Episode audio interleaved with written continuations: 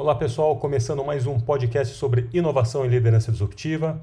O tema de hoje é educação financeira, como investir corretamente em tempos de crise. O meu papo foi com o Ben Zruel, especialista, educador financeiro e autor do best-seller Eu Vou Te Ensinar a Ser Rico, com mais de 100 mil cópias vendidas. O Ben é um especialista na área de educação financeira, ele ajuda as pessoas a se reorganizarem e mostra principalmente quais são os passo a passos para você reorganizar financeiramente antes de começar a investir. Então, papo super bacana com o Ben, tenho certeza que você vai aproveitar bastante, uma série de insights, vale a pena que são ensinamentos para o resto da vida. Vamos lá, bora empreender, bora investir. Olá pessoal, muito boa noite. Estamos ao vivo aqui começando o nosso webinário com o Super Ben Zruel. Ben, muito obrigado mais uma vez pelo seu tempo aí para bater esse papo com a gente sobre educação financeira. Seja bem-vindo, Ben. Obrigado, Fernando. Obrigado pelo convite. Uma... Eu gosto demais de trabalhar com você, então vamos fazer para a gente ajudar as pessoas um pouco nessa parte. Não, bacana. Vou apresentar rapidamente o Ben, porque ele é um cara excepcional, ele é um educador financeiro, autor do best-seller eu vou te ensinar a ser rico. Já vendeu que, mais de 100 mil cópias fácil aí, né, Ben? Sim. Pastor, já está ah. na 15 edição. É. Então, assim, o Ben é um cara, além de ele ter uma didática super prática, ele tem muito conhecimento. Chegou aqui no Brasil, acho que em 99, se não me engano, aquela vez que a gente bateu um papo lá, que a gente fez palestra em Natal, contou a história do Ben. É, não chegou com uma mala cheia de dinheiro, né, Ben? Nem tinha de roupas, não tinha. É, mas assim, mas para você ver como que pode, mesmo Ben chegando, vindo direto de Jerusalém, chegando aqui, é, venceu a vida, atingiu o seu independência financeira e hoje, mais importante de tudo, ensina as pessoas a se organizar financeiramente, como eu falei, é um educador, e vai dar uma série de insights aqui para gente. Então, essa live, essa videoaula promete, estou é, super empolgado aqui, ainda mais hoje, que é um tema super, super importante, sobre pandemia que a gente está vivendo aí, sobre educação financeira. Então, Ben, vamos lá, vamos direto ao ponto aqui. É, eu acho que seria, como nosso, essa uma hora vai passa muito rápido, é, o que, que eu queria sugerir? A gente talvez fazer uma primeira parte de falar um pouco sobre essa organização financeira, para depois a gente entrar em investimento em tempos de crise. Eu já vou soltar a primeira pergunta, vou pedir para as pessoas deixando suas dúvidas aqui do lado, que a gente vai tentando encaixar. Mas, bem, vamos lá. A gente sabe que quando começou a pandemia, cerca de 6% só da população brasileira fazem poupança, infelizmente. Ou seja, o restante ou não tem nada guardado e a maioria endividada. Sim. E a gente sabe disso que vem muito de uma mentalidade, né, das pessoas ainda da infância, ou, é o que eles viveram, o que eles escutaram dos pais, é, as decisões, o que eles vivenciaram. E, pelo jeito, tomaram decisões erradas. Como que as pessoas, sabe, mesmo tendo essas atitudes erradas, vão se endividando, como que é o processo para organizar financeiramente, para sair dessa situação? Porque todo mundo, na verdade, sabe o que tem que fazer. Não gastar mais do que ganha, aquela história toda. O brasileiro está cansado de saber. Por que, que eles não fazem isso? Ou melhor, como é que faz para sair da situação? Para a gente chegar no, no tópico mais importante de hoje, que é mudar essa mentalidade e fazer com que as pessoas comecem a investir. Primeiro, a gente tem que organizar a casa. Como é que a gente ajuda o pessoal, Ben? Então, vamos lá, Fernando, você falou tudo. Primeira coisa, as pessoas têm que entender uma coisa. A maior parte das pessoas acha que problemas financeiros são, pessoas, são problemas externos. O que isso quer dizer? Quando eles têm problemas financeiros, você pergunta a uma pessoa, por que você tem problemas financeiros? Aí ele pode te dar uma lista inteira. Não, porque o banco, porque o gerente, porque o governo, porque a prefeitura, porque isso, porque meu emprego, porque meu patrão, porque todo mundo, porque meus filhos, porque minha esposa, porque meu marido. Ele tem uma lista interminável de motivos porque que ele é fracassado financeiramente. Todos. Incrível que pareça para 90% das pessoas, o nome deles nunca aparece nessa lista. Aparece o nome de todo mundo, menos o nome deles. E a primeira coisa que você tem que entender agora se vocês concordam comigo ou não, esse é problema de vocês, mas eu vou te falar para vocês muito simples e claro. O único problema que você tem é você mesmo e a sua mentalidade, mais nada. Você não tem nenhum problema externo. Você não tem problema de que você não ganha o suficiente, que é porque tem pessoas que ganham menos que você e têm sucesso financeiro. Isso não é porque você seus filhos, porque tem pessoas com mais filhos que você que tem. Isso não é a cidade, não é a prefeitura, não é o governo, porque no mesmo governo tem pessoas ficando ricas, tem pessoas ficando pobres. Sempre vai ser assim. Então, a primeira coisa que você tem que entender é que você é o único problema e também a única solução para a situação seu. Isso é, talvez é bonito falar aqui, é fácil entender, mas a maior parte das pessoas não entende isso. E muitas pessoas vai rejeitar essa ideia. Não, imagina, você não sabe como é que é, você não sabe o bairro que eu moro, você não sabe a cidade, você não sabe o meu patrão, você não sabe quanto eu ganho. Eu estou falando para você que se você quer mudar a sua vida, você vai ter que entender esse ponto, que você é a única pessoa que define seu sucesso e seu fracasso. Ponto final. E eu não falo isso para alguém que veio de família rica ou alguém tá. Eu vim para o Brasil sem falar português, sem conhecer ninguém, sem dinheiro, e eu fiquei rico aqui no Brasil. Então, qualquer pessoa, qualquer, pode, desde que você aprenda como as coisas funcionam. Então, a primeira regra, a primeira coisa, Fernanda, que tem que mudar é a mentalidade. A men as, as pessoas ouviram muitas vezes a palavra mentalidade e muitas vezes eles não entendem o que quer dizer mentalidade. Mentalidade, na verdade, é a soma de tudo que você acha certo ou errado a respeito de algum assunto. Tudo, e a mentalidade é formada a respeito de, desde que você se lembra como gente, a sua experiência com seus pais, com sua mãe, as brigas, tudo isso forma um tipo de mentalidade. E essa mentalidade, ela vai definir a sua programação mental. E essa sua programação mental vai definir suas escolhas. E essas escolhas vai definir seu destino. Simples. Bom, então, o primeiro ponto é a pessoa aceitar que ela é responsável pela situação que ela está hoje. E isso também... Parar de terceirizar essa culpa. Exato. E esse 50% da solução. Simples. Se você entende isso, você já está na frente da maior parte das pessoas. Simplesmente. Porque enquanto você não entenda esse ponto, você vai culpar todo mundo. Enquanto você culpa os outros, você nunca vai resolver. Por quê? Porque não é culpa sua. Não, eu sou pobre, eu não tenho dinheiro, eu estou tudo endividado, eu não tenho poupança, eu não tenho aplicação, eu não tenho fundo. Não, mas não tem nada a ver comigo, porque o Brasil, eu vou te explicar bem, o Brasil. Tá, a primeira regra que você tem que mudar é entender quem é responsável, que é você. Quando você entenda isso, já é metade da solução. A outra metade é entender onde você tem os problemas e o que, que tem que corrigir. Então, a primeira coisa que tem que corrigir é a nossa programação mental. Porque todas as nossas escolhas, Fernando, as pessoas acham que eles escolhem.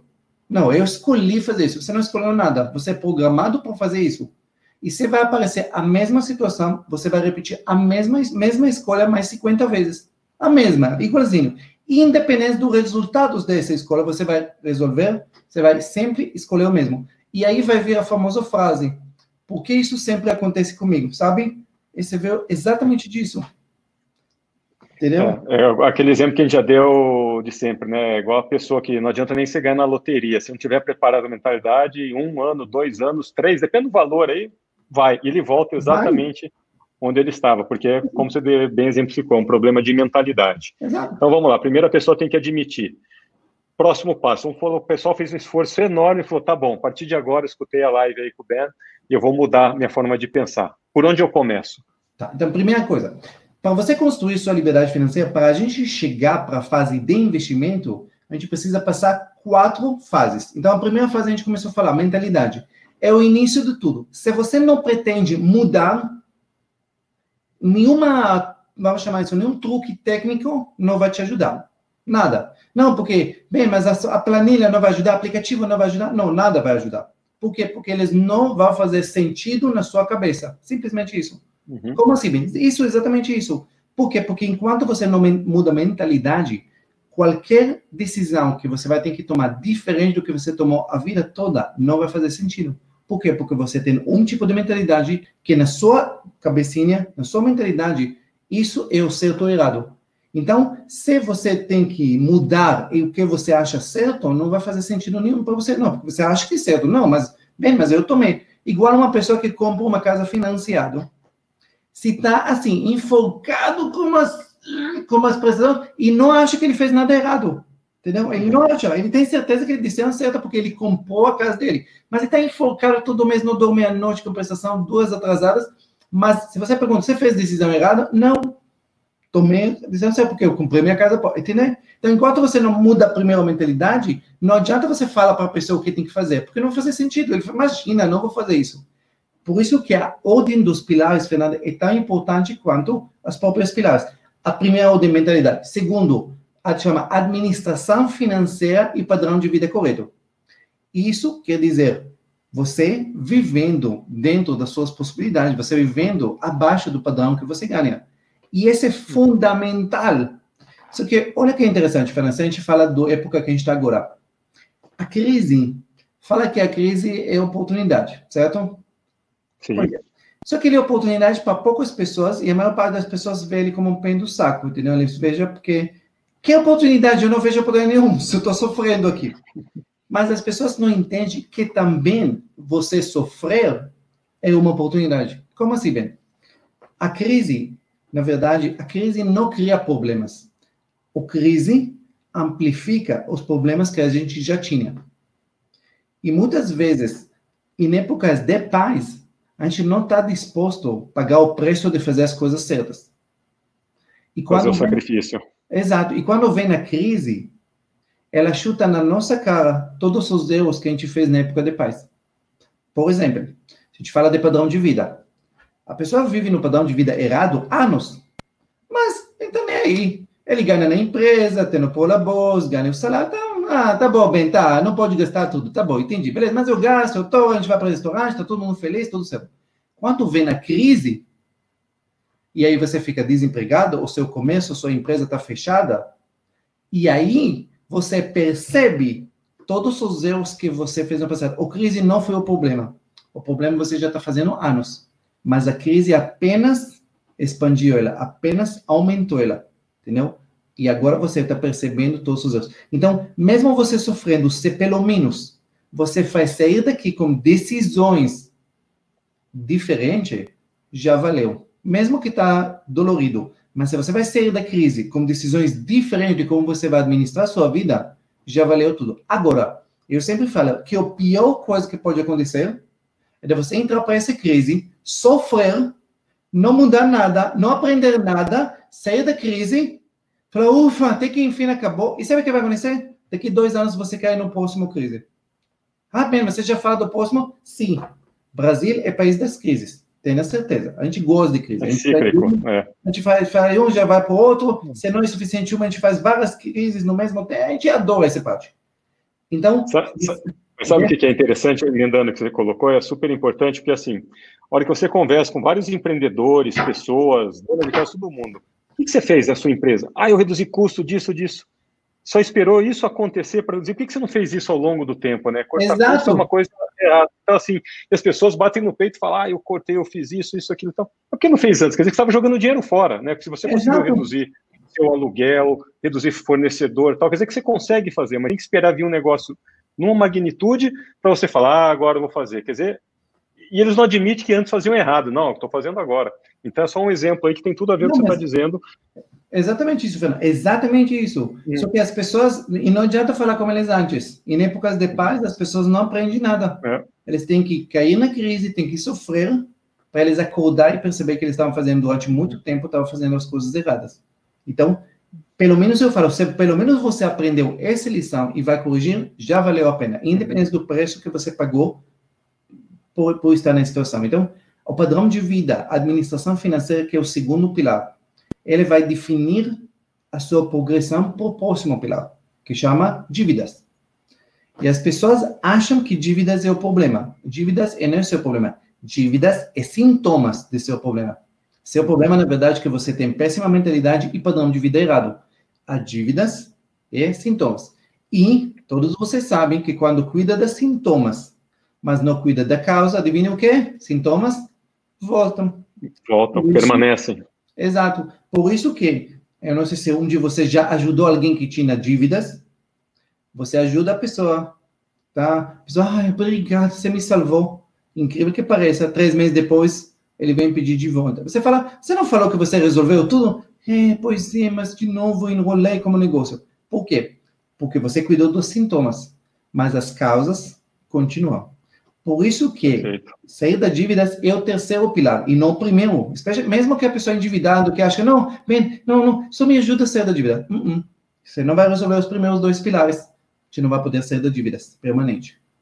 E depois, aí quando a gente resolve os três pilares, que a gente pode partir para investimento. Enquanto você não fez esses primeiros três, esquece. E eu vou contar a vocês uma história que vocês não sabem, provavelmente, mas é, um pouquinho dados da Bolsa do Brasil. No começo de 2019, a gente tinha 800 mil investidores no Brasil, certo? Na bolsa, CPFs, 800 mil. Considera praticamente número ridiculamente. A gente está falando de 0,5% da população investindo. Países como Estados Unidos investem mais de 50%, só para vocês fazerem a comparação. E o que aconteceu em 2019? Aconteceram dois fenômenos no mesmo tempo, que eles estão ligados. Uma, a taxa Selic caiu. Obviamente, agora continua caindo. Só que no mesmo tempo, e por causa dela também, a bolsa disparou em 2019. Então, em 2019, a bolsa subiu 31%. Então, o que aconteceu, Fernanda? Se a gente está falando de 800 mil investidores no começo de 2019, fechando 2019, dobrou para 1 milhão e 600. Só para vocês entenderem os números. Só que, e maior parte dessas pessoas entraram, no final do ano, em outubro, novembro, dezembro. Entendeu? Tá, beleza. Só que muito dessas pessoas não tinham fundamentos nenhum. Muitos deles apenas foram pela ganância de pensando que o dinheiro é fácil. Eu boto meu dinheiro, libero de 30% ao ano, hum, tô lindo na foto. E o que aconteceu? Que as pessoas colocavam o dinheiro deles, muito desde outubro, novembro, dezembro, janeiro, fevereiro, e de repente vem março, e o, o céu escurece para muito deles, e eles vê o dinheiro deles às vezes encolhe em 30, 40, 50%, às vezes tinha fundos que querem 70%, só para você entender, fundos grandes, entendeu? E as pessoas, meu Deus do céu, o que, que eu fiz na minha vida? Pois é, porque você simplesmente construiu investimento, tentou investir sem construir os pilares certos. Você não se preparou para o investimento e dentro do investimento você também não tinha noção do que você estava fazendo, por isso que você fez tudo errado. Então, por isso que está importante entender exatamente a ordem certa dos pilares e também tem ordem certa dentro do investimento que você tem que fazer. E se você vai errar também na ordem do investimento, também vai dar errado, entendeu? Por isso que está importante essa parte certa de fazer as coisas. E como é que as pessoas começam vindo no problema 1? Lógico que a gente não dá para entender aqui, o tempo é curto, mas como é que as pessoas começam a mudar essa mentalidade? Vamos por admitir que eu penso errado, agi errado a vida inteira, escutei um monte de coisa errada, que o dinheiro é ruim, que é suja, aquela história toda, e tomei decisões erradas, né? Gastei mais do que eu recebo tal. Sim. Qual que é o primeiro passo para começar a mudar? Vamos falar assim, bom, o Ben tem razão, se eu te fazer uma autocrítica aqui, eu vou olhar para trás, é, é, verdade, tá. errei. E aí? Tá. Então vamos começar. Primeira coisa que você tem que colocar na sua cabeça a partir de hoje. Tudo que você ouviu na vida a respeito de dinheiro, todas as coisas ruins na vida que você ouviu a respeito de dinheiro, todas elas foram mentira. Todas, sem exceção. Todas as coisas que você ouviu sobre dinheiro, tudo que ouviu ruim sobre dinheiro é mentira. Ponto final. O dinheiro é de todo mal, os ricos são assim, os pobres são assim, é da, o do céu e do inferno. Esquece todos, todos, tudo mentira, tudo mentira. Ah, você quer dizer que minha mãe mentiu? Não, ela não mentiu. Alguém mentiu para ela. Então ela só duplicou essa mentira e continua a passar isso por geração por geração. Esquece. Esquece. O dinheiro não é bom, não é ruim, o dinheiro não faz mal, não faz bem, o dinheiro não faz nada, o dinheiro é apenas um papel. A utilização dele, que faz ele bem ou mal, a utilização dele transforma ele para uma coisa que pode transformar a vida de pessoas ou pode destruir pessoas. Então não tem nada a ver com dinheiro. Não tem nada a ver com pobres, não tem nada a ver com ricos, não tem nada a ver com classe média. Os pobres não são ruins e nem são bons, os pobres não são bons e não são ruins. Ninguém nem nada todos nós somos donos de nossas escolhas. Só isso, mais nada. Então, pode apagar tudo que você ouviu de ruim, tudo. Tu pode apagar todos, todos. Ah, porque minha mãe falou, esquece. Sua mãe é rica, não, então ela nunca sabia. Ponto final. Então, tira toda essa parte, entendeu? Uhum. Toda essa parte.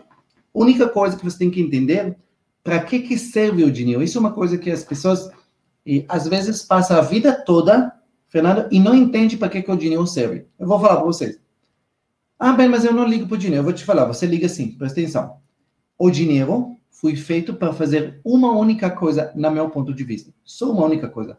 Nos dá liberdade para viver do jeito que a gente acredita correto. Vou repetir. O dinheiro só foi feito para uma única coisa. Nos dá liberdade para viver do jeito que você acha correto. Eu vou dar para você exemplo. Por exemplo, não, Ben, mas eu não ligo para o dinheiro. Para que você liga? Ah, não, Ben, eu, nossa, eu queria só ficar com meus filhos. Nossa, eu sou apaixonado pela filha. Perfeito. Tenha liberdade financeira, aí você vai poder escolher quanto tempo e quando e aonde você passa com sua família. Não, Ben, eu não. Eu, na verdade, nem estou nem aí para a família. Eu, na verdade, eu queria viajar. Eu sou aventureiro. Perfeito. tenha liberdade financeira, porque aí você pode viajar quanto você quiser. Não, Ben, eu nem ligo para essas coisas, eu só quero ajudar pessoas. Você tem um coração gigante para mim. Ótimo, tenha liberdade financeira, aí você vai poder ajudar quantas pessoas você quiser. A liberdade financeira lhe permite viver com os princípios que você acha certo. Só isso, entendeu? Mais nada. Perfeito.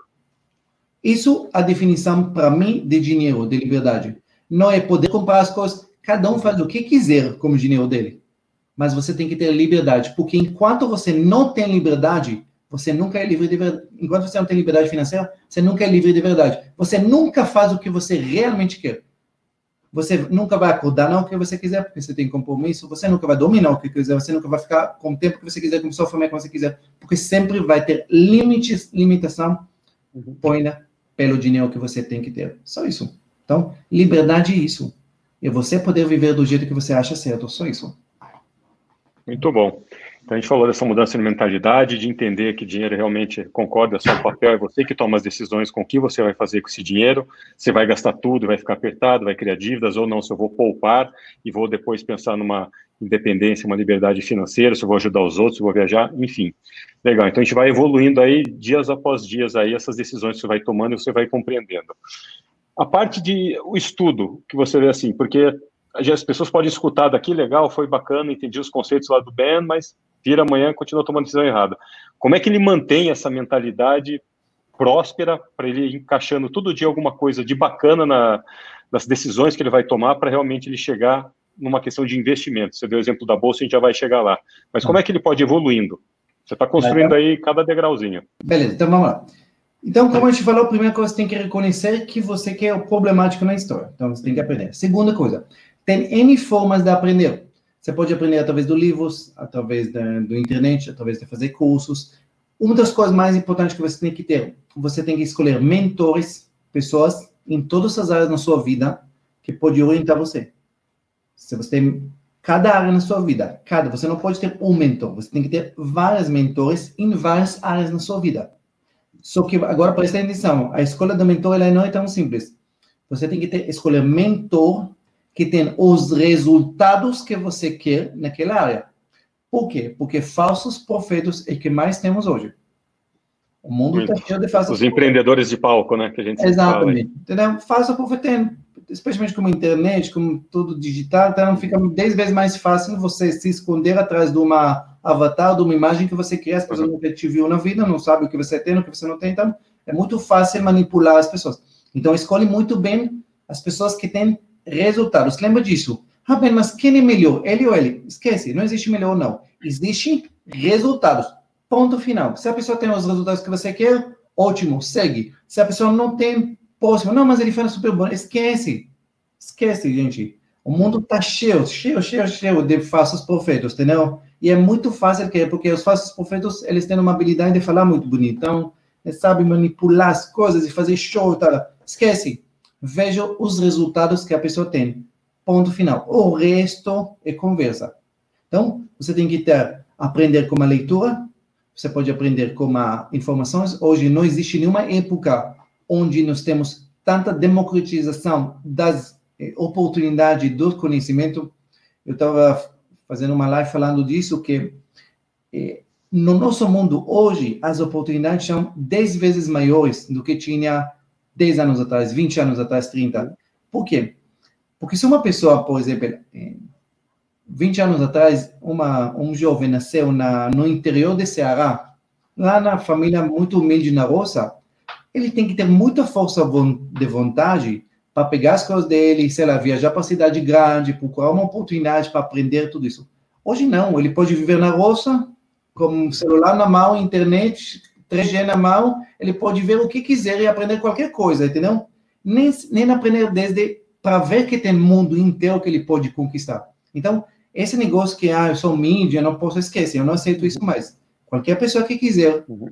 pode ter hoje acesso a informações, acesso à democratização das informações. Agora, obviamente, você não pode ficar a vida toda no, no YouTube, tudo isso. Você tem que avançar e especializar naquilo que você quer aprender. Aí vem, desde cursos, tudo isso que você vai escolher fazer, entendeu? Mas isso depende de você. Mas qualquer pessoa, hoje em dia, diferente do que outras épocas, pode sim se tornar rico, ter sucesso, se a gente está falando de finanças, em todas as áreas na vida de você. Perfeito. Aquilo que a gente falou no início, né? A decisão sempre é sua, sempre de mudar a sua mentalidade, sempre de querer estudar, de aprender em qualquer área, de buscar um mentor, de pedir ajuda. Tal. Então ele falou, entendi, peguei esses conceitos, comecei a estudar, aprender, óbvio que vai ter alguns alguns insights aí. Mas aí o próximo passo. Eu gosto muito quando você fala assim, acho que é importante a mentalidade, principalmente do brasileiro, de não poupar, né? E às vezes Sim. o pessoal pergunta, Fernando, quantos por cento que eu tenho que poupar da minha renda? Quanto que eu tenho que encaixar do que eu recebo hoje com moradia, com alimentação, com lazer? Qual que é uma proporção aí que você sempre sugere para o pessoal, Ben? Perfeito, ótima pergunta. Então vamos entender. Mas antes de falar da, da porcentagem, vamos falar de um erro que as pessoas têm. A maior parte das pessoas, Fernando, acham que eh, eles são ou não são ricos, ou avançam ou não avançam pelo quanto eles ganham por mês. As pessoas dão muito valor disso. Ainda mais no marketing digital, na nossa área, ainda mais, seis em sete, todas essas conversas fiadas, não? E eu sempre falo, dinheiro não significa nada. Ganhar dinheiro também não. Nada significa essa parte. Então, na verdade, a única coisa que realmente significa é quanto sobra no final do mês. Só isso. Mais nada. Rico ou pobre é definido não pelo quanto eles ganham, pelo quanto sobra no final do mês. Só isso. Mas por que isso é tão importante? Porque as pessoas, eles acham que a liberdade financeira, ela, é, ela vai ser conquistada conforme eles vão ganhar mais. Por isso que eles lutam a vida toda para ganhar mais. Eles trabalham mais porque ele quer ser promovido na empresa, por quê? Porque ele vai ganhar mais. Então, ele tem certeza que ganhando mais, ele está avançando na vida. A mesma coisa que quando ele trabalha na empresa, quando ele tem na empresa dele, produz, ele vende, ele tem certeza que o avanço financeiro dele vai ser predefinido de quanto sucesso ele vai ter. Então, quanto mais ele vai ganhar, mais ele está próximo à liberdade. Então, deixa eu te contar um segredo. Uhum. Isso é totalmente errado. Se você não administra corretamente seu dinheiro, presta atenção no que eu vou falar, ganhar mais dinheiro não só que não vai aproximar, às vezes vai afastar você da sua liberdade financeira. Ok, vamos tentar desenhar isso. Vamos imaginar, Fernando, que eu estou aqui em Sorocaba, Fernando está em São Paulo, beleza? Ótimo. Eu quero ir para São Paulo, essa é minha meta. Meu objetivo é ir para São Paulo. Perfeito. Agora, pergunta: se uma pessoa eu vou pegar bicicleta e no outro dia eu vou pegar o um, meu carro, uma Ferrari. Beleza. Com qual dos dois eu chego primeiro, Fernando? Com bicicleta ou Ferrari? Ferrari, espero. Não. Isso que é o erro, que as pessoas pensam. Uhum. Se eu vou pegar a estrada Castelo Branco, direção uhum. interior, eu posso acelerar com meu Ferrari 300 por hora. Eu só vou afastar cada vez mais de São Paulo. Mas se eu pego com minha bicicleta a estrada para São Paulo, eu posso ir devagarzinho mas um dia eu chego para São Paulo.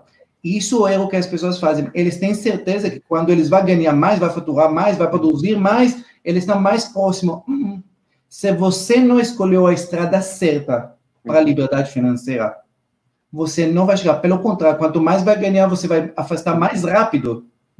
Por isso, Fernando, você conhece muitas pessoas que ganham muito dinheiro ao longo da vida e estão muito longe de falar que eles estão livres ou ricos, alguma coisa assim. Pelo contrário, Entendeu? É, porque isso daí acontece, a gente dá um exemplo, se alguém ganha, por exemplo, 5 e o cara vem e pede aumento porque eu preciso ganhar 10, já chega errado, né? porque eu preciso ganhar 10 porque assim, ele aumentou o nível de vida, ele está gastando mais que tal. Então, assim, não é porque eu quero poupar mais, eu aumentei os meus gastos com escola, com moradia, coisas que eu não posso, financei um carro, o que for, e tal. E a coisa mais comum, mas o que, que acontece, continuando seu raciocínio? Aí você, ele pode estar tá ganhando 10, 15, o número que for, né? Quando ele perde esse valor, ele se errou, porque ele está naquele padrão de vida que você falou. Então, assim, era preferível estar tá ganhando mil e sobrar 200 reais, porque é mais fácil dele se adaptar, do que ele construindo isso daí, ele vai tendo um monte de obrigações sem poder ter, e aí, que esse é o que você está explicando, esse exemplo, né? Então, não é questão de quem ganha mais. É perfeito esse raciocínio, é quanto sobra no final do mês. É mais rico o cara que ganha mil reais e só e guarda 200 do que o cara que ganha 50 mil e gasta 60, né? Exato. Mais ou menos por aí. Exato. Agora, para a pergunta de quanto a gente tem que guardar por mês. Uhum. Primeira meta, se você não está guardando nada, bota a primeira meta 10%. Simples, primeiro. 10%. Agora, 10% é o mínimo. Número tá. bom, ideal, que eu sempre ensino, é 30%, chegar para 30%. Mas, às vezes, você não consegue começar com 30%, mas começa com 10%. Aí, às vezes, as pessoas falam, ah, um 10% mal eu consigo fechar o mês. Oh, deixa eu te ensinar uma coisa. Ser humano é adaptável para o ambiente que ele vive. Como assim, Ben? Ponto. Quanto você ganha por mês? Ah, eu ganho 3 mil reais, Ben. Com 3 mil em São Paulo, não consigo guardar nada. Beleza, vamos lá, vamos fazer um, um, um negócio assim. A partir de amanhã, seu emprego, você está pagando quanto imposto? Ah, paga, sei lá, 15% do imposto. Beleza. Amanhã, o governo do Brasil resolveu que a partir da manhã, quem ganha 3 mil reais ou mais, o imposto mudou de 15% para 25%. Ponto.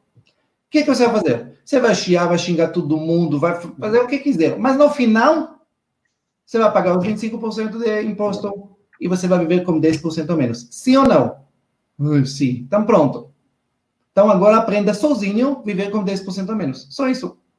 Ah, bem, mas eu não sei como, onde, onde eu posso cortar. Já cortei tudo, não dá para cortar. Pronto, você ganha quanto? Você falou 3 mil. Ótimo. Você conhece um carro que ganha 2,500? Conheço, ótimo. Então, vai perguntar ele como ele vive. Só isso. Ele vai te falar. Uhum. Simples. Muito simples. Entendeu? Você quer gastar quanto? 2 mil? Então, lá, vai lá, pergunta alguém que ganha 2 mil. Se, se quer saber como guarda, como vive com 1.200, eu vou te apresentar a Angela, minha secretária. Ela te fala exatamente como vive com 1.200. Simples. Entendam? As pessoas criam um padrão de vida e eles não conseguem imaginar viver com menos. Não, imagina, estou vivendo no base do base. Não. Você está vivendo com um padrão de vida que você escolheu que é o base seu. Mas pode viver com muito menos que isso. Mas não Agora, deixa de gastar com roupa, com festa, com, com e só que mencionando aquilo que eu falei no começo, tudo que talvez para nós dois faz muito sentido, que parece tão óbvio, se a pessoa não mudou mentalidade, tudo que eu falo agora parece chinês. É. Tá louco? Eu ganho 3 mil. Em São Paulo, não dá para viver com, nem com 5. Entende? Por quê? Porque ele não mudou mentalidade. Então, ele tem mentalidade de classe média, mentalidade de esquecer, mentalidade de gastar tudo que ganha, mentalidade de comprar tudo que tem para conforto. E se ele não muda essa mentalidade, não tem como avançar. Por quê? Porque vai, cada vez que ele vai querer avançar na vida, ele vai bater nesse texto. Não, mas será? Será? Por que, que eu tenho que guardar? Por que eu não posso gastar tudo? Por que eu não posso comprar aquele coisa? Não vai fazer sentido, entendeu? Por isso que está importante é, os pilares certo. E é incrível como, às vezes, assim, só de mudar, assim, ah, mas eu só consigo guardar X reais, que seja um mínimo. Só nessa mudança de mentalidade já faz todo efeito, porque ela deixa de ter dívidas ou se endividar e ela começa a poupar. E a segunda conta é assim, a gente vê uma série de exemplos, principalmente o pessoal vê quem trabalha com, com educação financeira, você pode dar um exemplo, se a pessoa fala assim, eu consigo guardar 500 reais por mês, é incrível esse valor ao longo do tempo, né, sobre o efeito dos juros compostos, esse valor que é, as pessoas não acreditam, elas são, é. se eu tivesse feito isso daí há, há 10 anos atrás, só ter guardado isso, já é. tinha tudo isso, é, é, já tinha tudo isso, o que, que você não fez? Você, você escuta, você sabe, e não faz. Não, é incrível. Eu fiz um vídeo, no, olha que coincidência, eu fiz um vídeo no YouTube essa semana falando do hum. livro O Homem Mais Rico da Babilônia. Que, aliás, um, um livro... Muito bom esse livro, muito bom. E aí, eu fiz a conta, quando a primeira lição que o Arcade eh, dá para ele, eh, ele fala para ele que você tem que guardar de cada 10 moedas do ouro que você ganha na vida, você tem que guardar uma, o famoso 10%. E as, as pessoas não entendem esse poder. E eu fiz as contas. Se você é uma pessoa que ganha salário, presta atenção, salário mínimo, mínimo, mil reais por mês. Se você durante 25 anos vai guardar 100 reais, 100 reais, com juros compostos ou mais basiquinhos, bota na tesouro direto, nada de saber investir, nada, bota na tesouro direto todo mês 100 reais. Em 25 anos, você vai juntar 80 mil reais. Para quem ganha mil reais, é dinheiro, hein? 80 mil reais. Agora. Você faz a proporção, 2 mil, 3 mil salário, o negócio então, vai. Você mantém o padrão, né? Não sim, tem... sim. E eu fiz a conta para quem ganha 5 eh, mil, que vai guardar 500, sabe quanto deu a conta? 380 mil reais em 25 anos. Isso no, no investimento mais tradicional, mais conservador. Uhum. Quando investir na bolsa, nada. É o mais básico. 380 mil. Pergunta quantas pessoas que ganham 5 mil têm depois de 25 anos de trabalho 380 mil guardado. Zero. Então, é, aquela estatística que a gente viu no começo da pandemia, né? Exato. Somente 6% dos brasileiros têm poupança. E pode ser uma poupança de mil reais ou de Milhões, mas é, é, um número assim tão, tão baixo e tão absurdo e que tem tudo a ver com o que você está explicando, a questão da, da mentalidade. E faz Sim. total diferença. É, porque eu também já tive problemas lá atrás. Enquanto a gente não, não, ganha conhecimento, né? E o que você falou, né, Ben? Não adianta você estudar e aprender, você tem que praticar. Não adianta você ler o livro O Homem Mais Rico da Babilônia, falar livro do caramba, tal Ben falou na live da Aí chega no dia seguinte você continua com os mesmos hábitos. Mas a partir do momento que você começa de verdade a agir, a tomar decisão, praticar, você começa a ter esses números que você falou salva 10%, é um absurdo o número que você vai ter a poupança aí sem com juros baixos daqui a 10 anos, 15, 20, 25 anos. Você atinge sua liberdade financeira. E é isso que a tradição, né, os milionários dizem isso daí, né? E não foi assim, não, eu não precisa pensar que é sujo, que o cara roubou, que ele matou para juntar o dinheiro, né? Então, eu tenho essa mentalidade de poupar.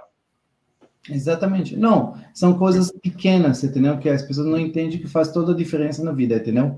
Só que aquilo que a gente falou, tudo que a gente vai falar agora vai fazer sentido se você vai estar disposto a mudar a sua mentalidade. Por quê? Porque aí todas as coisas na sua vida vai começar a mudar uma atrás do outro.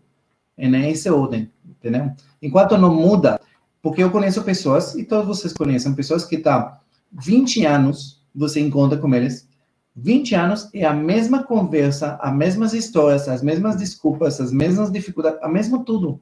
Ele já mudou empresas, ganhou dinheiro, perdeu dinheiro, tudo igual. E no final é a mesma coisa, entendeu? Por quê? Porque enquanto não muda a mentalidade, pode, o mundo pode dar três voltas, mas no final você vai acabar no mesmo lugar sempre. Escolhendo as mesmas coisas, tendo os mesmos erros. Simplesmente isso. Legal. Bom, então a gente deu uma geral aí de, de uma organização financeira, mudança de mentalidade, sobre poupar. E aí as pessoas agora vão começar, a gente espera aí, depois dessa live, começa a tomar juízo, fazer curso, estudar, ler e praticar. Aí legal, comecei a, a guardar um pouquinho, aí, que seja 10%, 20%, cada um dentro da sua possibilidade. Reduzir o custo, a gente não vamos entrar aqui, que acho que não é o tema, né? A gente não tem que julgar é. em que tipo de lugar, casa, apartamento você vai morar, quando você vai pagar na escola tal, mas como a gente falou, você tem que adequar, fazer sua conta aí. Como que eu começo a investir, principalmente em tempos de crise? Quais os conselhos que você tem aí para o pessoal? Tá bom, vamos lá. Primeira coisa, a, é, tem que saber uma coisa. Mais importante do que quanto você investir e aonde e os juros que você recebe é a ordem certa dos investimentos. O que isso quer dizer? Primeiro lugar para você investir, primeiro você tem que ter seu fundo de emergência. Isso é primordial. Não existe ninguém. O que é um fundo de emergência? Explica fundo de emergência é fundo onde você vai ter liquidez diária e valorização diária, onde você vai guardar de 6 a 12 vezes o padrão de sua vida. 6 a 12 vezes para a pessoa física e 3 a 6 vezes custos fixos da sua empresa. Simplesmente isso. Isso chama fundo de emergência. Enquanto é um colchão não... que a pessoa faz. Se eu exato, perder meu emprego, exato. eu sobrevivo seis meses, um ano aí. Então, se eu exato. gasto 5 mil reais por mês, eu tenho que juntar 30 mil, 60 mil. É isso? Isso é um fundo. Tá. E as pessoas acham, se você pergunta à pessoa, ah, nossa, porque antes da pandemia, não, porque eu tenho que aprender investimento, tudo isso. Se você só fizesse isso, mais nada na sua vida, nada, só guardar dinheiro, esse é fundo de emergência, eu garanto para você que sua qualidade de vida era 10 vezes melhor. Só isso, mais nada. Mais nada. Só fizesse isso, 90% dos problemas que as pessoas têm na pandemia financeiramente iam ser evitados. 90% se fizesse só esse pequeno ato de ter fundo de emergência, mais nada. Você não precisava saber fundo imobiliário, investir na bolsa, nada. Só ter isso. Eu já garanto para você que sua vida ia melhorar muito, esse ponto. Você ia dormir tranquilo não ter preocupado muita gente. Imagine quantas pessoas estão perdendo o sono dentro de casa por causa da empresa, por causa de tudo, porque não tem esse colchão, esse fundo de emergência. Perfeito. Então eu começo primeiro criando esse fundo antes de Exato. pensar em investir. Para a pessoa física e para a pessoa, para empresário. Você veja às vezes as histórias das pessoas que dos negócios deles, a pessoa fala, nossa, histórias que dói a coração. A pessoa fala, nossa, eu tenho 25 anos de negócio, minha empresa está fechada já. 40 dias na pandemia e não aguento mais, vou ter que demitir todo mundo, tá? E todo mundo fica emocionado. Eu também, mas se você analisa friamente, você fala, cara, você tem 25 anos negócio e você não tem colchão financeiro de ficar fechado 45 dias, cadê esse dinheiro que você ganhou nos últimos 25 anos? E as pessoas não se tocam, eles, eles culpam a pandemia, não, porque está obrigado a fechar as portas. Sim, gente, coisas ruins acontecem. Isso não tem dúvida. Mas, desculpa, você precisava estar preparado. Entendeu? Preparado para isso. Você trabalha 25 anos, você não guardou dinheiro nem para ter seis meses. E, e não é um. 90% dos negócios é exatamente assim. Não tem 30 dias para aguentar o fluxo de caixa. É triste isso, as empresas. Exato. Então, você vê, você fala para a pessoa, mas, mas como? Aquilo, o que, que você fez todos esses anos? Não, mas nos anos eu toquei caminhonete, toquei de casa, não, não, viajei, beleza. Mas. Cadê o fundo de emergência? Exato. Então, por isso que eu falo, não precisava, ah, bem, eu não entendo nada de investimento, não precisava entender nada. Só você só guardava esse dinheiro já, você já estava anos luz na frente da maior parte das pessoas. Simplesmente isso. Entendeu? Então, não é a falta de conhecimento que te prejudicou é a educação financeira que você não tinha a vida toda, uhum. que está te prejudicando você nesse momento. Tá.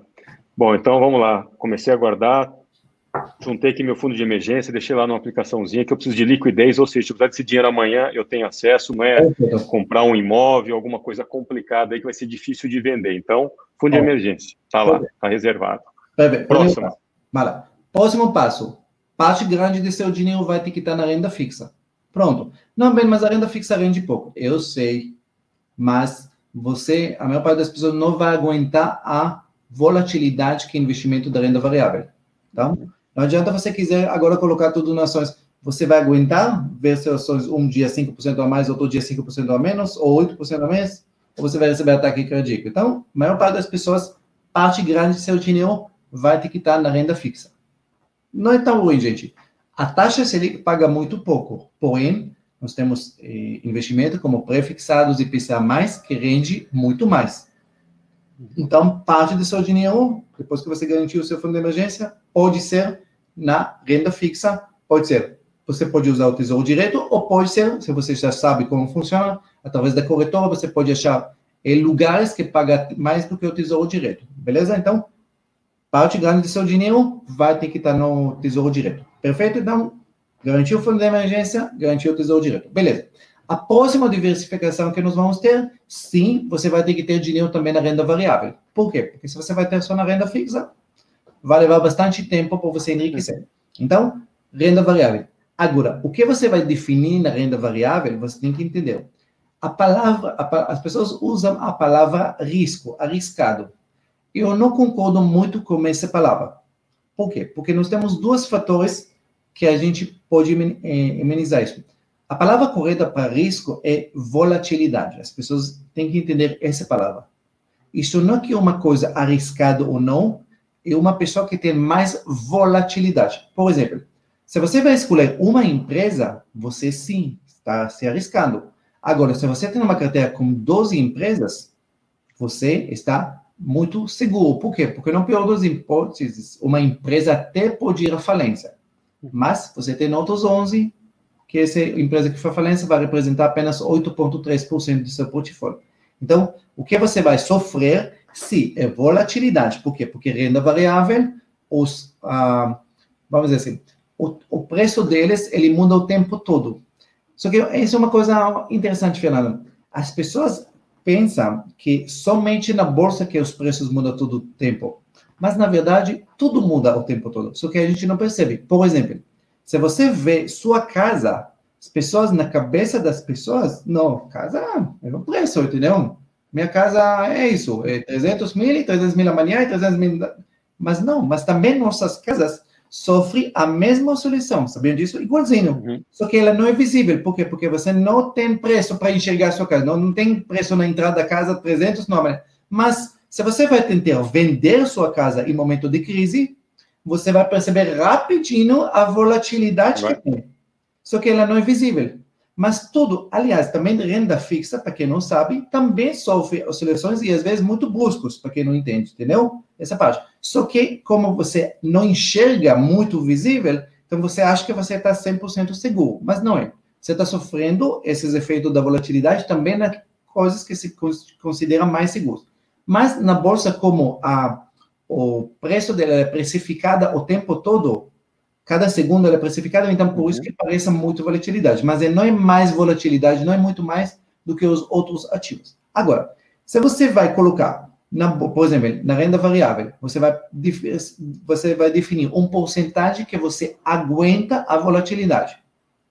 Bem, quanto eu aguento? Eu não sei, mas comece com pouco. Bota 10% do seu portfólio, 15%, vê seus altos e baixos, você acostuma, não está te afetando, aí você pode aos poucos aumentar, chegar para 20%, 30%, 40%. Aí você pode diversificar entre renda fixa, ok? Prefixados e PCA, mas, por exemplo, você pode ter ações brasileiras, uma carteira de ações, você pode, se quiser, você pode expor lá fora, por exemplo, você pode através um ETF lá fora, por exemplo, o IVVB11, que você pode comprar aqui, e você já está expondo ao S&P 500 lá fora, você pode ter um parte de fundos imobiliários, se quiser ser mais diversificado ainda, você pode colocar um pouquinho em um fundo de ouro, se você vai ter essa carteira diversificada, eu garanto para você que a volatilidade que o mercado sofre, ele vai ser muito mais suave para você, entendeu? Então você vai ter carteira que ela é rentável, muito mais do que apenas renda fixa, porém não sofre de muito oscilações como uma carteira bem mais focada apenas em renda variável ou em carteira de ações. Não, perfeito. É, você concorda com a teoria que grandes investidores, educadores financeiros, ele fala que você tem que distribuir seu portfólio de quatro formas: 25% nesse fundo de emergência, 25% aqui numa renda fixa, e dessa renda variável você tem um pouquinho lá fora, um pouquinho em dólar, em ações, você tem 25 variável, Sim. você tem 25 em fundo imobiliário. Porque assim, às vezes o fundo imobiliário dá uma caída, mas alguma outra coisa melhor, o dólar e assim por diante. Então, assim, através dessas, desses quatro distribuições de portfólio, Sim. na média, ao longo do tempo, você está seguro, porque como você falou, um vai cair, mas sempre um vai ter que subir demais, porque Exatamente. é igual que a gente fica vendo a relação dólar e Bovespa, né? Um sobe, outro cai e vice-versa. Exatamente.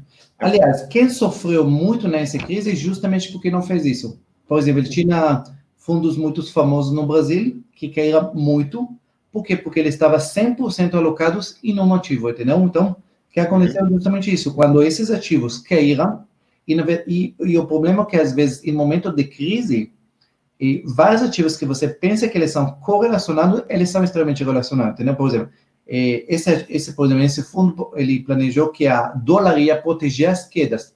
Só que na crise, tudo caiu, inclusive o dólar. Então, na verdade, tudo despencou para ele nesse momento no começo.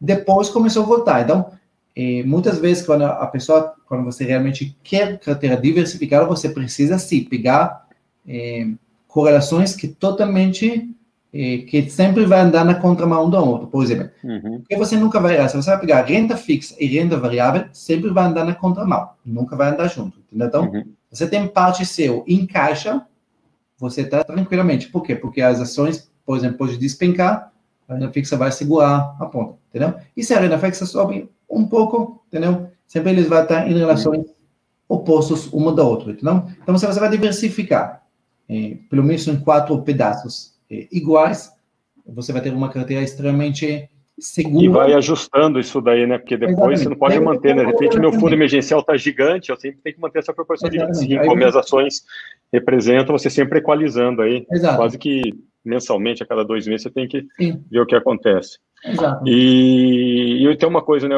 Aquela frase famosa do Warren Buffett, né? De venda as ações ao som das trombetas e compre ao som dos canhões, né? E aqui no Brasil a maioria faz ao contrário, né? A hora que deu a queda na bolsa, todo mundo mas, começa a vender. Não é no Brasil, é em qualquer lugar, gente. É. Qualquer lugar do mundo. É a natureza do ser humano. Mexe com o psicológico das pessoas, porque assim, é onde muita gente se aproveita, né? Vai lá, a hora que cai, despencou a bolsa, o bom investidor, o cara foi lá, agora eu comprei, né?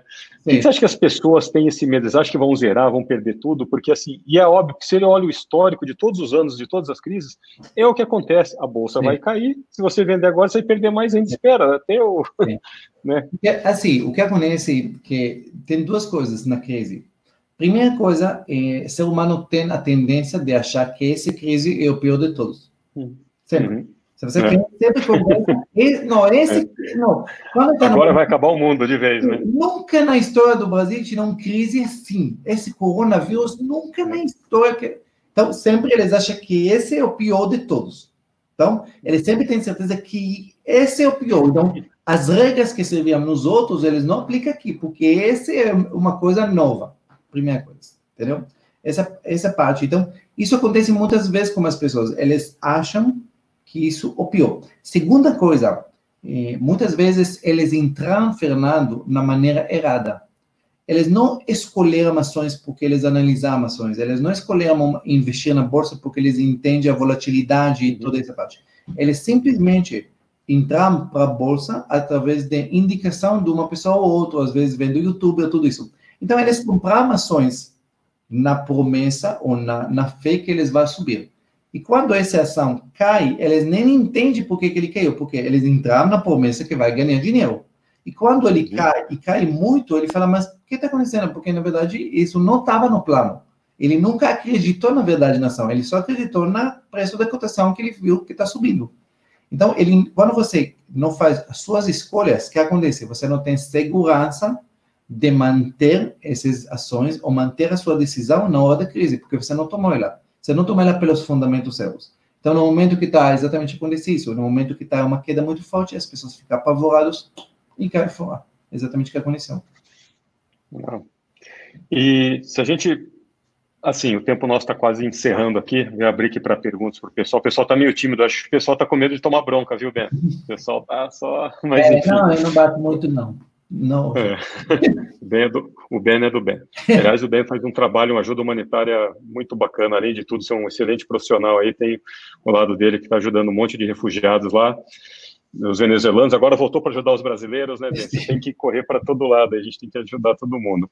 Mas, enfim, qual que é a dificuldade? Porque, assim, se a gente voltar no início, é, meu ponto de vista, tá? Eu escuto isso de muita gente, da pessoa abrir mão do padrão de vida dela, né? É, isso é uma dificuldade enorme, porque ele tem medo que, ah, o que minha família vai pensar, o meu amigo, eu tive que tirar meus filhos da escola A e pôr na B, eu tive que largar meu apartamento e num mais barato numa casa, né? Isso daí é o que a gente escuta do dia a dia das pessoas. Ah, o outro tem um celular mais novo, eu não tenho. Essa comparação, essa besteira de querer ser julgado e comparado que o outro está se dando bem, eu estou me dando mal, então tem aquela frase, não sei se é essa ordem, mas é tipo, eu compro o que não preciso com o dinheiro que eu não tenho para impressionar quem eu não gosto. Acho que é mais ou menos isso. Né? Como que você, como é o começo para isso daí? Que conselho que você dá para essas pessoas? Assim, você já falou muito da mentalidade, mas tá, legal. Como que fica isso daí? Como é que você, se você vai estar dando treinamento, você vai falar depois do seu treinamento aí, que é super bacana, mas assim, qual que é o primeiro passo para, de verdade, mudar essa mentalidade? Mas olha que interessante, a gente, Fernando, independente do que, qual que a gente vai, a pergunta nessa parte, a gente sempre vai voltar no início. Qual é o início? Quando eu falo mentalidade, é, Fernando, por que você quer dinheiro? Para que, que serve o dinheiro? Entendeu? Entende o que eu estou falando? Ah, não, o dinheiro serve para comprar coisas. Beleza. Mas, tudo bem, você comprou as coisas, mas você não quer conquistar algo com ele? Ah, na verdade, sim. Perfeito. Então, se você entende que o dinheiro foi feito, por exemplo, para te dar liberdade, você entende que as coisas que você gasta no dia a dia, muitas vezes desnecessárias, muitas vezes para impressionar pessoas, uhum. essas coisas afastam você. Então, quando você tem a mentalidade de que eu preciso chegar para minha mente, eu preciso chegar para minha liberdade, essas decisões, uhum. eles uhum. afastam você. Então, só que você entende isso, por isso que você, quando você tem que escolher se você vai comprar o carro do ano parcelado, financiado, ou não vai, abrir mão e vai ficar com o carro velho que você tem, ou vai continuar a viver de aluguel e não vai financiar a casa, todas essas escolhas fazem sentido, porque, você tem uma mente que você quer liberdade. Então, você entende que o dinheiro não foi feito para impressionar sua vizinha, nem uhum. impressionar sua, seu irmão, seu cunhado. O dinheiro foi feito para te dar liberdade o mais rápido possível. Então, fica muito fácil, muito mais, vamos dizer, não é fácil, mas muito mais acessível abrir mão dessas escolhas que afasta você para tomar as decisões que aproximam você. Agora, uma coisa que eu sempre falo para todo mundo: no final da conta, que vocês lembram de uma coisa. No final da coisa, quem vai ser triste ou feliz nesse mundo é a gente. Quem vai pagar as contas, nossas contas, é a gente. Quem vai viajar pelo mundo ou não vai viajar é a gente. Quem vai ter tempo de qualidade com os filhos é a gente. E no final da conta, se você entende isso, os outros só pode dar opinião. Mas no final, quem vai pagar os preços, as decisões erradas que você toma na sua vida é você. Então, vive do jeito certo. Deixa os outros te criticar, deixa outros falar, pô, o cara ganha tanto, por que, que ele não troca de carro? Essas conversas de classe média e de pobres. E você vive corretamente porque você tem objetivo para construir um dia a sua liberdade financeira. Nunca esquecer disso. Então, não desvia desse foco. Eu fui, Fernando, eu posso dar para você exemplo. Eu, desde o, depois de 10 anos aqui no Brasil, eu ficava rico, eu ganhava muito dinheiro. E eu tinha muito dinheiro e ganhava muito dinheiro. Mas eu vivia durante muito tempo em um apartamentinho pequeno aqui em Sorocaba, de 80 metros, entendeu? E estava super feliz. E tinha várias, eu sei, de várias pessoas que estavam, ah, pô, o cara ganha tanto dinheiro e vive aqui nesse país. É, vivia super bem e feliz. Depois chegou Pessoas um te julgando, né? Exato. E depois chegou um ponto na vida que eu comprei uma cobertura, entendeu? Então, cada momento da vida você vai definir qual é o momento para fazer as coisas certas ou erradas. Mas vive por você, nunca vive pelos outros. Isso que é extremamente importante, entendeu? Legal, e o momento agora é único para isso, né? Porque, assim, na teoria, todo mundo que a gente falou no início aqui da, da live está tendo que reduzir custo da empresa ou dentro de casa e está vendo que é possível levar uma vida simples. O que é uma vida simples? Você está dentro da sua casa, você se alimentar. O que mais você precisa? Você tem acesso à internet, você está Caramba, e você está vivendo, ninguém está morrendo por causa disso, ninguém morreu porque não está mais saindo, indo no shopping, indo no restaurante, ou está viajando. A gente viu o que é possível. Tem gente que deve estar tá sofrendo a beça aí, mas paciência, mas mostrou o que é possível, não saiu sim, sim. pedaço. Então, aproveita, espero que ninguém tenha gastando mais do que ganha, né? Mas a não ser que, óbvio, o cara sim. deve estar tá comprando no e-commerce para compensar as outras coisas que ele perdeu, né? Mas enfim, acho que é um momento único de mudar. Sim, acho que a palavra mais certa que a gente tem que usar é, é vida simplificada ela não tem que ser uhum. vida eh, humilde. As pessoas às vezes confundem entre simplificado e humilde. Eu eu tenho eu vivo numa cobertura, eu tenho um carro do ano, eu tenho um carro muito bom, tudo isso. Mas eh, eu tenho vida muito simplificada. Por quê? Porque como tudo meu, como não tenho financiamento de uhum. nada, como tudo paguei à vista, então meu custo de vida é extremamente baixo. Então eu tenho uhum. qualidade de vida boa, mas com custo muito baixo. O problema é que as pessoas querem ter as mesmas coisas e compram tudo errado. E aí, simplesmente, o que acontece? Que eles têm uma vida extremamente complicada, extremamente cara, extremamente sofisticada, que esse tipo de vida sufoca a pessoa, entendeu? Então, a pessoa, em vez de, teoricamente, ter mais coisas para adquirir mais liberdade, mais qualidade. As coisas que ele tem comprando da maneira errada, em vez de te dar qualidade, te aprisiona mais e você fica uhum. mais, mais, em vez de feliz, você fica cada vez mais preocupado, porque você tem que trabalhar o tempo todo para tentar manter as coisas que você comprou totalmente errado, entendeu? Tá. Não, perfeito. Vamos lá, tem uma pergunta aqui do Caio, que ele tinha falado aqui, nesse momento de baixa, não é legal comprar ações nesse momento? Depois ele fala se sim, que horas a gente tem que vender. Tá. Indo direto ao ponto, você acha que é um bom momento agora para comprar ações? Sim. Vamos lá, Caio. É um momento bom se você pensa que, que a maior parte das pessoas queriam comprar a bolsa quando estava 115, 120, então quando ela está 96, é com certeza um momento bom para comprar a bolsa. Sim. Uhum. Agora, Caio, aquilo que eu falei antes, que é muito importante, você só pode comprar ações na minha filosofia de vida é depois que você arrumou a casa. Depois que você fez os, os três pilares, depois que você já tem fundo de emergência, tudo isso, aí sim. Por quê, cara? Não, mas não, não, não é oportunidade? se é oportunidade agora para quem está preparado. E pode ser cair desgraça para quem não está preparado. Como assim, bem? Simples. Você agora está entusiasmado porque a bolsa está subindo e está barato. Beleza. Você só tem, sei lá, você tem 10 mil reais na sua vida. Beleza? Então você pega 10 mil reais e compra ações porque está barato. Ótimo. E daqui um mês, dois meses, a bolsa tem uma nova queda em vez de 10, daqui dois meses você só tem 7 mil. E justamente daqui dois meses que acontecer alguma desgraça em casa que você precisa de dinheiro. E aí, o que, você faz? Vende todas as ações com 30% ou menos? Perde 3 mil reais em dois meses? Não. Por isso que você, para você chegar para um ponto que você pode investir corretamente na bolsa de valores, você tem que arrumar a casa primeiro. Isso é extremamente importante. E aí sim, você realmente se torna investidor na bolsa e não apenas alguém que está fazendo uma atacada de sorte ou alguma coisa desse tipo, entendeu? E basicamente você responde um pouco aí, pelo menos quase parcialmente, a pergunta do Diego. Quando estamos poupando para reserva de emergência, em qual momento podemos investir para maximizar esses ganhos? Porque a partir do momento que você tem a sua reserva de emergência para seis ou 12 meses, esse próximo dinheiro que você ganhar, aí sim você pode entrar naquela de dividir parte para renda fixa, parte para renda variável, parte para fundo imobiliário, enfim. Né? Mas reserva primeiro, o seu fundo de emergência. A partir daí você começa a distribuir para outras coisas, foi o exemplo que o, que o Ben acabou de dar. Acho Exato. que está respondido aí do Diego. Sim. Pensa e como... uma aqui do. Sim. Né? O que é, exatamente isso. Quando você tem fundo de emergência, você está tranquilo. Então, os investimentos que vai te fazer, você vai fazer, vai te dar liberdade, você vai te dar uhum. eh, o caminho para sua liberdade. Agora, se você não tem fundo de emergência e coloca nas ações, e aí, de repente, tem problemas em casa, e você começa a ver sua carteira de ações caindo, que é super normal ter oscilações, imagina como você fica. Então, por isso que eu falo, cria na ordem certa, tenha paciência para fazer na ordem certa, para realmente você ter sua liberdade financeira, entendeu? É. Não entra na bolsa porque está todo mundo entrando e você não fez os, todos os pilares, os alicerces aí. Essa é o não. grande insight. Sim. Pergunta aí super interessante do nosso amigo do Luiz Michele. Os ativos físicos cada vez possuem menor liquidez, principalmente em momentos de crise. Você acha que essa tendência vai continuar, principalmente considerando a era digital? É, eu não, na verdade, Luiz, é excelente pergunta, mas eu nunca pensei por causa da era digital. Na verdade, ativos físicos, eles foram feitos para não ter liquidez, justamente porque ela foi feita para, entre aspas, segurar a precificação das coisas. Eu te falei que a bolsa ela é precificada a cada segundo, os ativos físicos nós compramos para isso. Se você pensa, por que, que as pessoas compravam imóveis? Eles compravam para tentar fugir da hiperinflação daquela época. Por isso que também enraizou no Brasil que, que imóvel é seguro, tá, tá, imóvel nunca perde valor, todas essas coisas que não tem muito relação com a realidade. Mas é justamente por isso. Agora, o que significa, Luiz?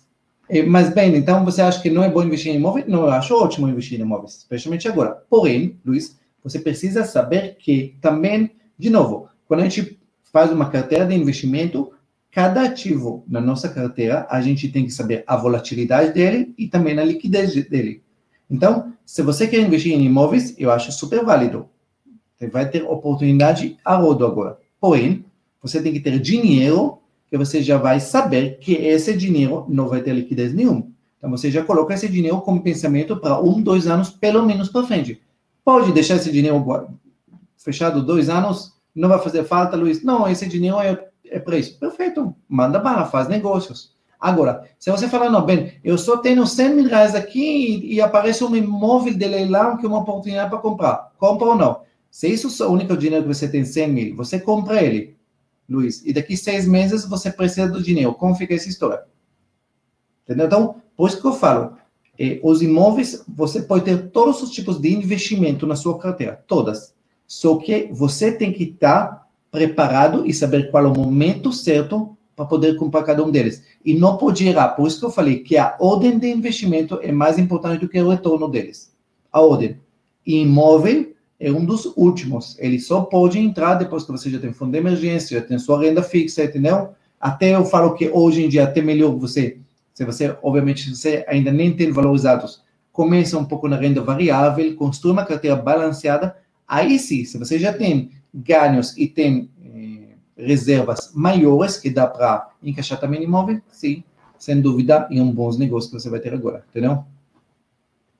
Não, bacana mesmo. É, acho que qualquer pergunta que a gente fizer em termos de investimento, que era um dos grandes temas aqui do, desse dessa web aula, desse webinar, era falar como investir corretamente. Você explicou o passo a passo, né? Porque qualquer coisa, devo investir em bolsa agora? Devo fazer isso? Devo comprar imóvel? Tal, assim. Garanta o seu fundo de emergência e a partir daí você distribui o seu dinheiro em ações, em renda variável, renda fixa, lá fora, dólar, imóvel, assim por diante. Então, essa que é a grande visão aí dessa organização, né, desses pilares, né? Das pessoas Sim. saírem da mentalidade de dívida e assim exatamente construindo o seu patrimônio e saber. Porque às vezes você, as pessoas empolgam e acontece muito. Eu vi agora, teve gente que pegou seu primeiro salário, é verdade, de amigo meu, funcionário, o cara tava com dó. Ele enfiou tudo na bolsa, porque tava todos os amigos colocando, e perdeu tudo. Simplesmente ele tomou um ferro assim e voltou a estacar zero. Pergunta se ele tinha fundo de emergência. Não tinha. O salário dele foi reduzido para 50%, aquela história toda. Então, assim, decisão errada e ninguém orientou ele para isso daí. Ele falou, pô, tá todo mundo ganhando dinheiro na bolsa, é o momento de entrar agora, né? Isso entrou no final do ano passado, né? Que ninguém imaginava isso. Então, é o típico exemplo das coisas que acontecem. Se ele pudesse esperar, ótimo, mas não, ele teve um salário reduzido, comprou na alta, vendeu, dançou, né? E aí vai ter que passar anos para recuperar isso daí. Por quê? Não tinha um fundo de emergência, precisa do dinheiro agora, né? Se você não precisa do dinheiro agora, cara, pergunta se o Warren Buffett, né, ou qualquer um outro investidor está preocupado com a situação da bolsa, nunca. É, e não é questão de ter sangue frio. É questão que essas pessoas que investem, eles têm esses valores distribuídos. Então a bolsa pode dar aquela despencada, que a gente sabe que tem esse efeito psicológico, você colocou perfeitamente, todo mundo acha que agora é a crise do fim do mundo, agora ferrou, perdi tudo, nunca mais vou entrar na bolsa. Aí depois, passa um tempo, ele tomou aquele susto, ele volta, passa uns anos, ele volta e faz o mesmo erro, né? A bolsa cai, ele faz de novo aconteceu. Aliás, esse pessoa que você deu exemplo, pode ter certeza. Agora ele tá, ele não vai botar um centavo na bolsa nos próximos anos. É. Porém, porém, daqui a pouco vai ser que a bolsa está batendo novos máximos, novos máximos, é. um mês, e fulano que ganhou reciclado, reciclado, reciclado, reciclado. Aí depois de um ano, dois anos que ele veja a bolsa subindo, eu vou tentar de novo. Não, não é impossível. É. Aí ele vai entrar justamente no A bolsa bateu 120 mil pontos, agora eu vou entrar. Está todo mundo ganhando? Legal. Muito bom, Ben. Queria agradecer imensamente aí o seu tempo, a sua disponibilidade mais uma vez, aí, seus insights super importantes.